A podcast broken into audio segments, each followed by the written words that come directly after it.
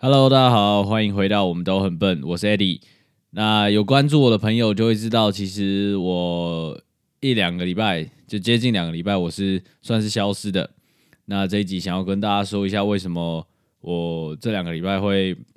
没有再更新我的 Podcast，然后我做了些什么事情。那首先就是不知道大家今年过年过得怎么样，就是有没有遇到一些很问号的亲戚啊，就是问候你说哦你最近在干嘛，或者是做一些很无聊的比较，说什么哦自己的儿子怎么样？希望大家是不要遇到啦。那如果你真的遇到的话，也希望你给他一个很屌的反击。我自己的话，今年是算是逃过一劫啦，没有回到那个很多亲戚的一个聚会里面，我们就是自己家自己过，所以我觉得今年格外的。值得纪念啊！虽然过了一段时间，但还是不免俗的。祝大家新年快乐啦！希望大家新的一年都可以做出自己想要做的事情，然后比过去这一年过得更好。然后我们的疫情也可以赶快的控制下来，我们的生活可以赶快的恢复正常，然后大家都去追求自己想要追求的东西。那我每一年其实都是在呃十二月三十一或一一月一号那边，我都会做一个，我会打一篇文啦。那有时候是公开的，有时候是自己才看得到的。那我会希望说，在下一年我可以有什么突破，或是我会送自己几句话，然后希望自己做出更少让自己后悔的事情。那我每一年都会做，我觉得还不错，分享给大家。如果你在今年跨年还没有做，就是一月一号还没有做的话，现在做我觉得也不迟。就是以台湾来说的话，农历新年对我们来说也是一个呃新的气象、新的突破嘛，所以你现在做也是赶快去做就对了，不用想那么多。那回到重点，这两个礼拜其实除了我在思考说我这个频道到底想要带给你们什么东西，跟我这个频道到底要给什么样的听众听到。我会希望说每一集的内容都是有一致性的，就是都会扣合我想要带给你们的价值的，我才会想要去创作出来，这才是我做这个频道最主要的目的，然后也才是能够吸引你们或是真的带给你们价值的方法。除此之外，我花了几乎所有时间在陪我的家人。那其实我我今天想要分享的原因是因为。我我想到的东西是，我不知道大家有没有还记不记得，就是我访问苏人的那一集，他有讲到说我的排名的问题，就是他给我几个几个选项嘛，就是家人、朋友、工作、自己跟爱情，我怎么样去排它的先后顺序？然后我当时我排出来的顺序是家人、工作，然后自己，呃，爱情跟朋友，那。其实我当下我没有想太多这个问题的根本，或是这个问题对我来说的影响是什么，或者我有没有在我每一个行动或者每一个选择下去考虑我这个排名的顺序。我是后来慢慢去想这个问题，才意识到这个问题其实，呃，它可以帮我省掉我很多的困扰的部分，或是它可以帮我去减少我。做选择错误的机会，为什么会这样说呢？因为如果我遵照自己的排名去分配我自己的时间，然后告诉自己说，应该现在这个时间区段里面应该分配给哪一个顺位的事情上的话，我会在那个区段里面，我可以更专心、更投入的在当下该做的事情上面。所以今年的过年，我才会做出这样的决定，就是整个过年时间里面，我都要把时间留给家人。那其实过年说穿了，就是你要不就是在交际应酬嘛，要不就是在无聊耍废，就是正常来说啦。那以往的经验是，除了家里有事情，就是我所谓家里有事情是可能要去某个亲戚家就是拜年或者走村之类的。除了这个时间之外，我都会拿来就是打电动，而且这个时间段以往都是我电动里面的角色成长速度最快的时候，因为我常就是一起床然后就开打，直接打爆的那种，然后。打了一整天，或者要不就是跟朋友出去，反正总之就是不会有跟家人坐下来一起聊天呐，或是一起打牌、一起这边喝酒，这种时间都比较少。所以今年这个决定也算是一种新的突破吧。然后大家也看到，就是我消失了一阵子。虽然我的书有继续读，但是我的 podcast 内容是没有在固定时间更新的。那这个部分我等一下会讲到，因为我觉得这个部分是我可以去改进，而且很值得去检讨的，因为它明明可以被避免掉，然后我却可能把这个东西当做一种借口吧。我现在来看的话，那这段时间跟家人的活动，虽然不是所有都是那么有生产力的。比如说，我们会打牌，我们可能喝酒，或者只是聊天。但是，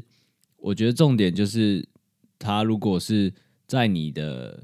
排名的最前面的话，这些事情是应该要发生的，应该要去花心思跟花时间去培养的。它不是，它不能当做，它不能被当做是一个浪费时间，它是一个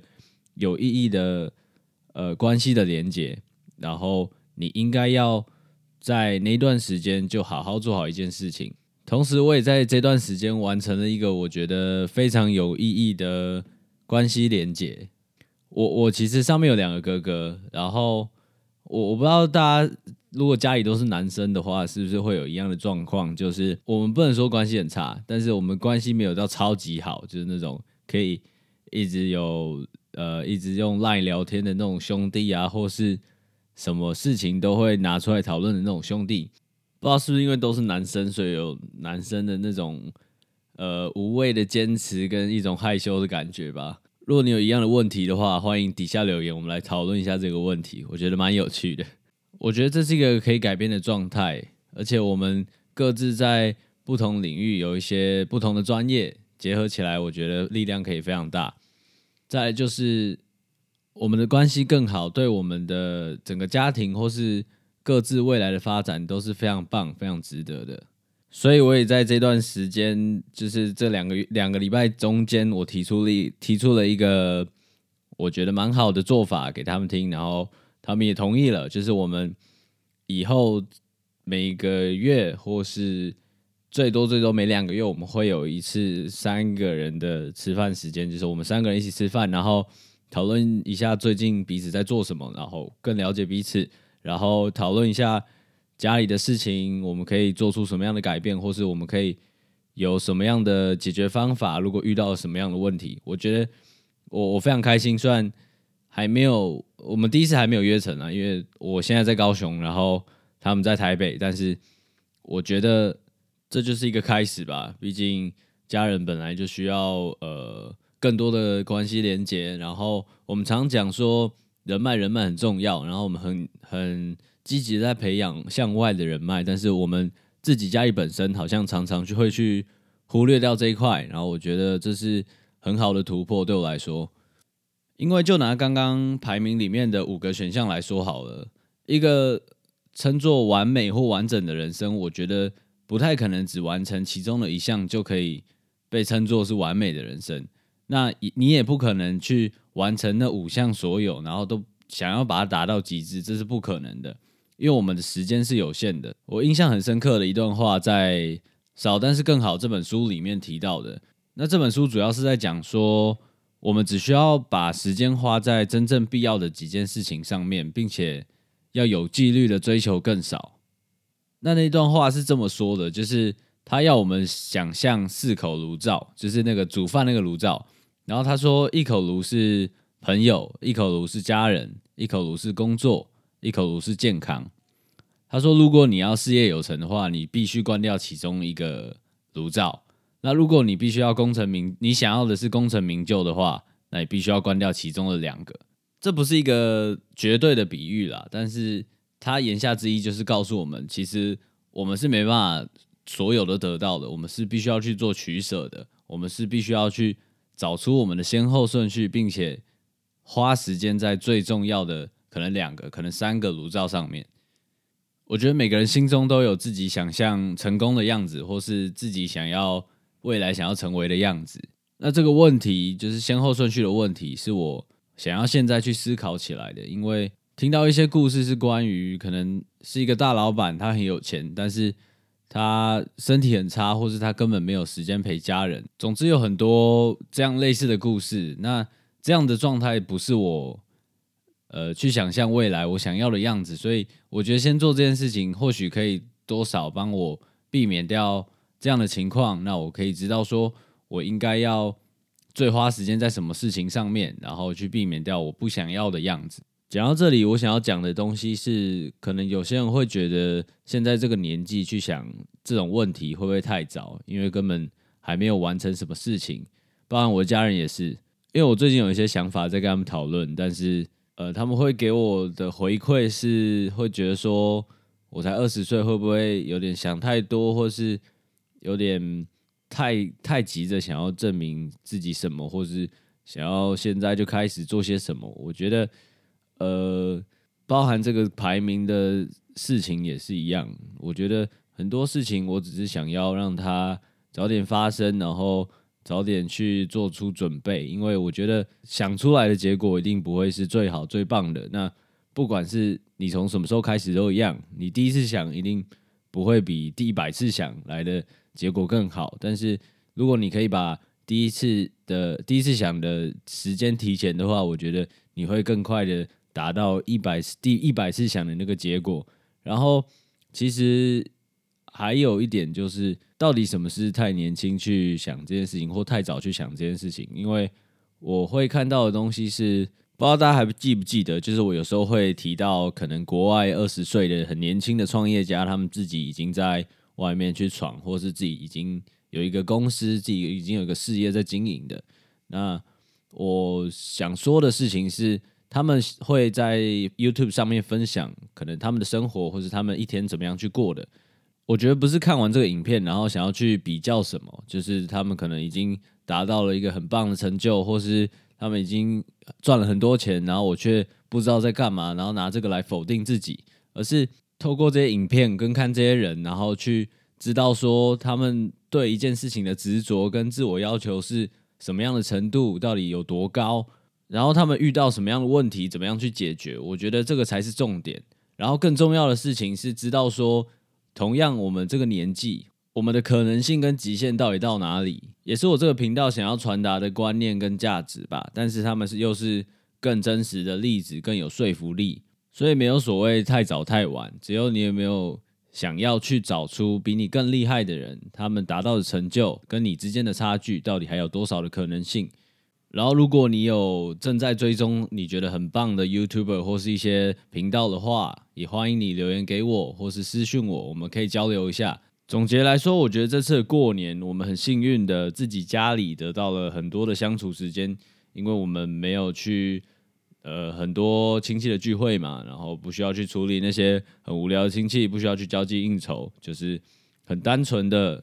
我们自己家里的感情交流。真的让我想了很多，然后改变我很多想法。其实，当我离开家里到高雄念书的那时候，就是大一的时候，因为我家在台北嘛，就刚下来的时候，我其实就已经慢慢有意识到家人对我来说的重要性，跟我慢慢长大，他们在慢慢的年老的这个过程。所以，我每一次回台北，我大概一个多月会回去一次，平均来说，我都会花很多时间在陪家人身上。那